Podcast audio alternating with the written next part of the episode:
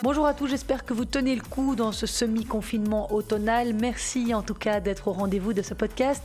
Eh bien, Elise Mertens n'aura pas terminé l'année 2020 de la plus belle des manières en s'adjugeant un sixième titre WTA, mais presque. La Belge s'est inclinée en finale du tournoi de Linz ce dimanche face à son amie et partenaire de double Arina Sabalenka. On voit tout de suite ce qu'il s'est passé en Autriche. Et puis chez les hommes, un vent frais venu d'Italie a soufflé sur le tournoi de Sofia cette semaine. Yannick Sinner a remporté son tout premier titre Je vous présenterai un peu ce jeune Italien si vous le connaissez peu. Enfin, l'heure de la grand-messe de la saison a sonné. Place cette semaine au Masters de Londres. Voyons ce qui nous attend comme tennis champagne pour terminer cette étrange saison.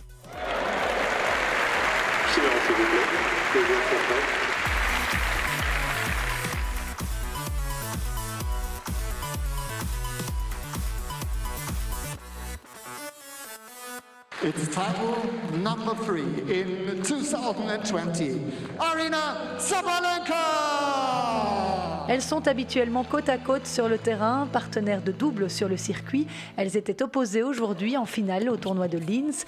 Et c'est Arina Sabalenka qui a une nouvelle fois battu Elise Mertens. La Bélarusse de 22 ans mène 4-2 dans leur confrontation. Sabalenka a gagné 7-5, 6-2 et s'offre le huitième titre de sa carrière en simple, son troisième trophée cette saison. La onzième joueuse mondiale rejoint la Roumaine Simona Alep en tête des joueuses ayant remporté le plus de titres en 2020. Sabalenka termine cette saison Corona sur les chapeaux de roue après avoir gagné à Ostrava, aussi en Autriche à la fin du mois d'octobre.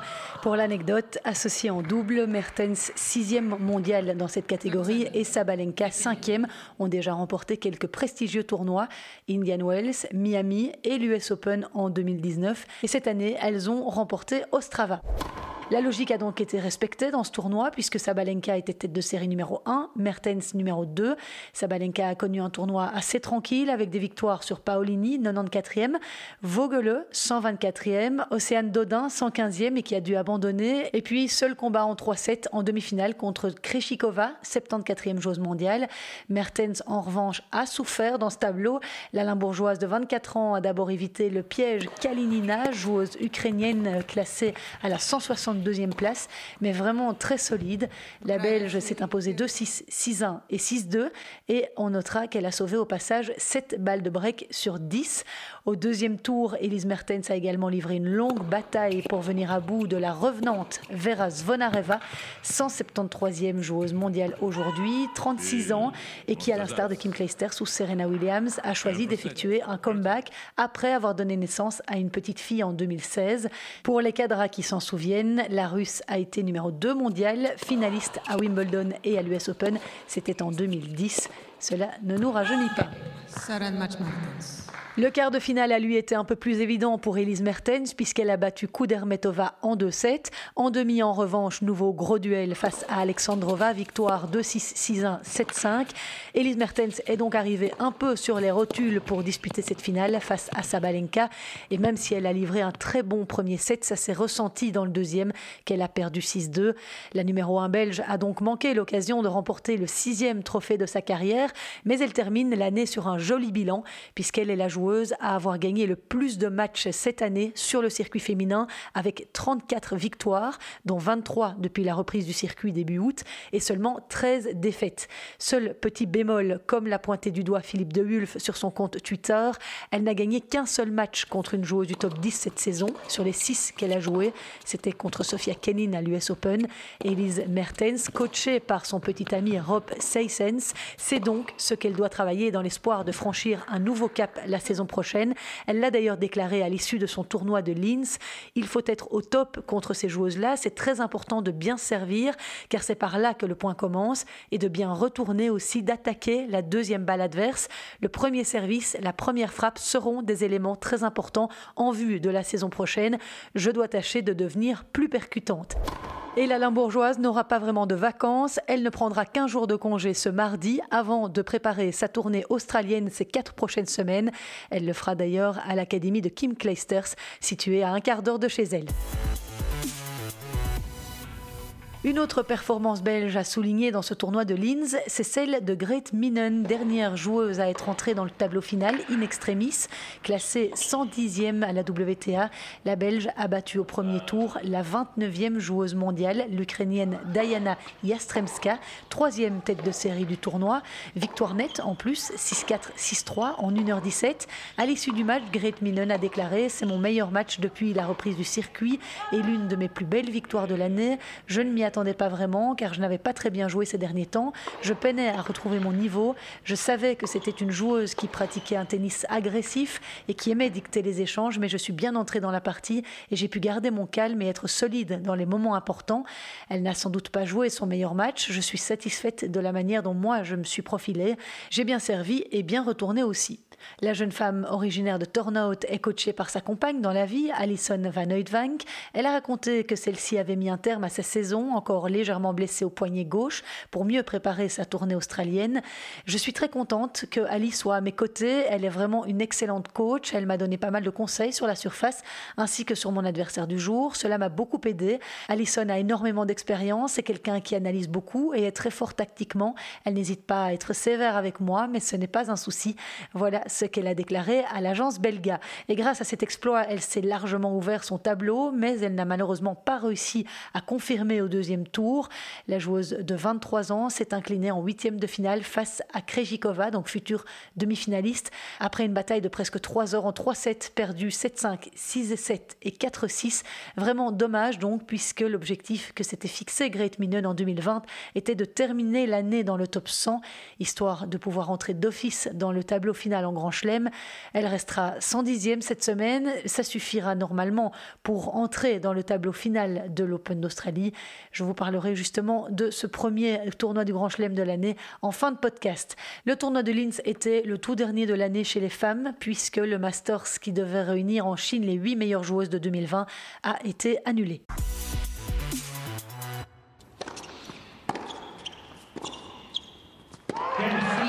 Sinner is a winner on the ATP Tour, a champion for the very first time. Au tournoi ATP 250 de Sofia, la jeunesse a triomphé. L'Italien d'à peine 19 ans Yannick Sinner a remporté son tout premier titre sur le circuit alors qu'il n'était pas tête de série. Il est le plus jeune joueur vainqueur d'un tournoi ATP depuis 2008 et la victoire de Kei Nishikori à Delray Beach lorsqu'il avait 18 ans. Il est aussi le plus jeune Italien à décrocher un titre et comme l'indique le compte Twitter Jeux 7 et maths, il devient le premier joueur né au 21e siècle à remporter un tournoi sur le circuit ATP. Yannick Sinner, 44e joueur mondial, a battu en finale Vasek Pospisil, 74e. Une victoire à l'arrache, 6-4, 3-6, 7-6. Au bout de plus de deux heures, le Canadien Pospisil a subi là sa troisième défaite en finale sur le circuit ATP. Cette victoire hisse en revanche Yannick Sinner au 37e rang mondial. L'Italien que John McEnroe voit comme futur numéro 1 mondial, avait remporté le Masters de la Next Gen en 2019. Il a débuté la saison au 78e rang et compte 19 victoires en 2020 contre 11 défaites. Très prometteur début de carrière pour le jeune homme qui est arrivé sur le circuit il y a à peine deux ans en 2018. Yannick Sinner, ce grand fan de Roger Federer, est, figurez-vous, un ancien champion de ski entre ses 8 et ses 12 ans. Mais à 13 ans, il a opté pour le tennis et a quitté le domicile pour s'entraîner avec Riccardo Piatti et Massimo Sartori. Aujourd'hui, il réside à Monte-Carlo, comme David Goffin, avec qui il s'entraîne d'ailleurs de temps en temps. Rappelez-vous, il avait sorti notre compatriote au premier tour à Roland-Garros en 3-7.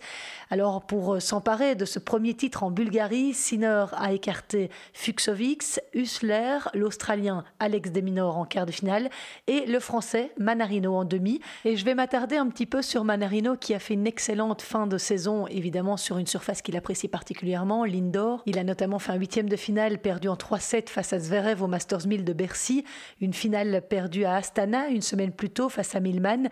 Le Français de 32 ans a sauvé, on va dire, sa saison car il compte désormais 14 victoires pour 19 défaites en 2020, lui qui a été 22e joueur mondial en mars 2018 et compte un titre à son palmarès. L'autre Français qui a brillé cette semaine, c'est Richard Gasquet, demi-finaliste dans l'autre partie de tableau, battu par Pospisil en 3-7. Dans les moins bons résultats de la semaine à Sofia, on soulignera la défaite au premier tour de la tête de série numéro 1, Denis Chapovalov, face à Rado Albot, 2-6, 4-6, et la sortie précoce également de la tête de série numéro 2, Félix Auger-Aliassime, contre Salvatore Caruso. Donc le tennis canadien n'était pas à la fête cette semaine. Et puis un autre joueur est dans un gros creux pour le moment c'est l'ex numéro 3 mondial Marin Cilic. Dans ce tournoi de Sofia, il a été sorti d'entrée par le Tchèque Jonas Forestek, classé 399e et invité par les organisateurs. Une défaite sévère, 3-6, 2-6. Marin Cilic peine donc à revenir à son meilleur niveau. Ça y est, nous y sommes. Éteignez vos portables, allumez la télé. C'est le moment que de nombreux fans de tennis attendent avec impatience. Le Masters de fin de saison a débuté ce dimanche. Les huit meilleurs joueurs de l'année ont rendez-vous à la O2 Arena de Londres toute la semaine. Deux poules ont été constituées par tirage au sort. Dans le premier groupe, Tokyo 1970, en référence au 50e anniversaire de la compétition, le numéro 1 mondial, Novak Djokovic, affrontera Daniil Medvedev, Alexander Zverev et Diego Schwartzmann, le pauvre Argentin qui, pour son baptême du feu dans cette compétition, avait dit espérer tomber dans la poule de Nadal, Tsitsipas et Tim, peut-être un peu moins redoutable si on peut dire sur cette surface. Eh bien, pas de chance, Schwartzmann retrouve le numéro 1 mondial et les deux hommes en grande forme de cette fin de saison, Zverev et Medvedev, finalistes du Masters 1000 de Paris-Bercy la semaine passée. L'Argentin plaisantait d'ailleurs de ce tirage lors de la conférence de presse d'avant-tournoi. Ils ont choisi Roublev et pas moi quand ils ont fait le tableau. Mais voilà, le groupe est ce qu'il est. On va dire que ces joueurs aiment bien la surface indoor, plus que dans l'autre groupe, donc ça va être très compliqué. Mais lorsque j'ai évoqué ces préférences, j'ai aussi dit que tout le monde était vraiment redoutable ici. Nous sommes les huit meilleurs joueurs de l'année, donc chaque adversaire est plus que difficile à jouer.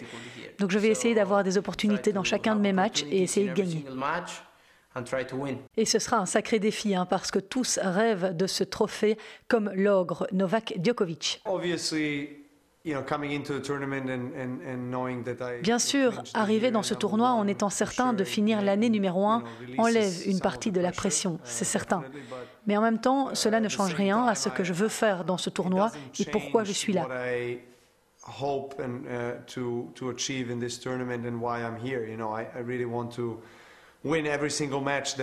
Je veux vraiment gagner tous mes matchs et poser mes mains sur ce trophée.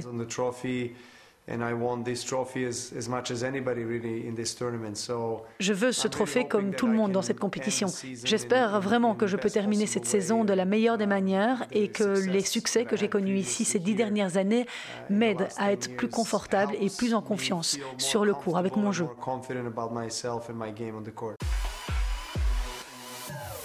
Novak Djokovic se lance donc ici dans la quête d'un sixième titre au Masters qui lui permettrait d'égaler le grand absent Roger Federer, un trophée qui échappe aux Serbes depuis 2015. Dans l'autre groupe dénommé Londres 2020, Rafael Nadal se retrouve avec le tenant du titre, Stefanos Tsitsipas, et le vainqueur de l'US Open, Dominique Thiem. Novice dans la compétition, Andrei Rublev complète cette poule. Après une saison tronquée par la pandémie de Covid-19, Rafael Nadal se voit offrir une belle occasion de mettre la main sur le seul trophée majeur qui échappe à son palmarès. Qualifié pour la 16e année consécutive, un record, Nadal n'y a pourtant défendu ses chances qu'à huit reprises jusqu'au bout, déclarant forfait six fois fois. Les raisons de ces échecs, malgré trois demi-finales et deux finales, sont clairement identifiées. Le calendrier et les conditions de jeu sur un cours indoor qui ne lui a presque jamais réussi. On sait qu'il a remporté qu'un seul tournoi de cette surface sur les 86 à son palmarès. Le Mallorquin est d'ailleurs très lucide sur la question. Uh, On peut trouver toutes sortes d'excuses, de raisons, mais à la fin de la journée, les chiffres sont les chiffres. Point. Je sais que j'ai joué moins de tournois sur cette surface que sur d'autres. Il n'y a aucun doute là-dessus. Si on compare les chiffres en indoor et à l'extérieur dans toute ma carrière, la surface indoor n'a jamais été une surface idéale pour mon jeu.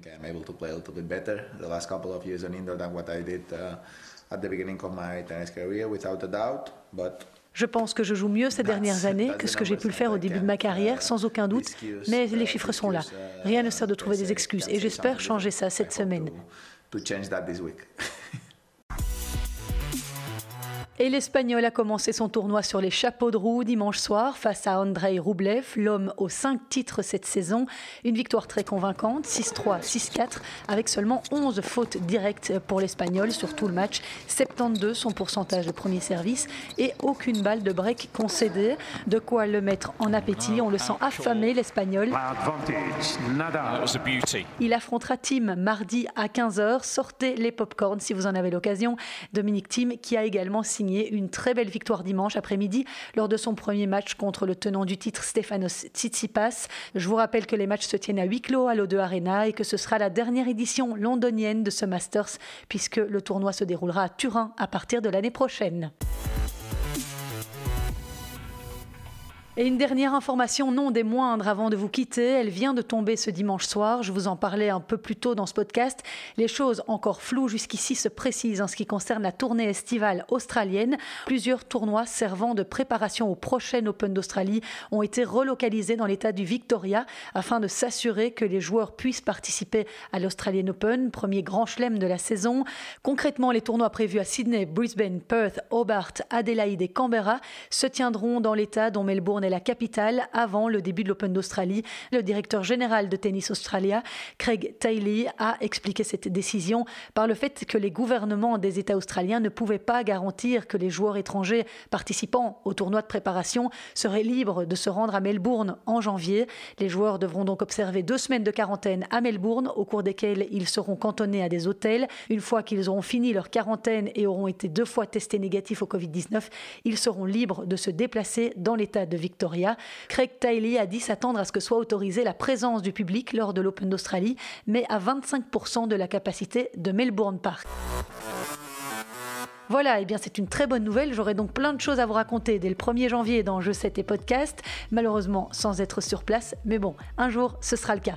N'hésitez pas à partager mon projet avec votre proche amateur de tennis, à me soutenir sur les réseaux sociaux en partageant mes posts. Merci à tous ceux qui m'encouragent, me suivent, me complimentent. On se retrouve la semaine prochaine pour le débrief de cette semaine qui s'annonce palpitante.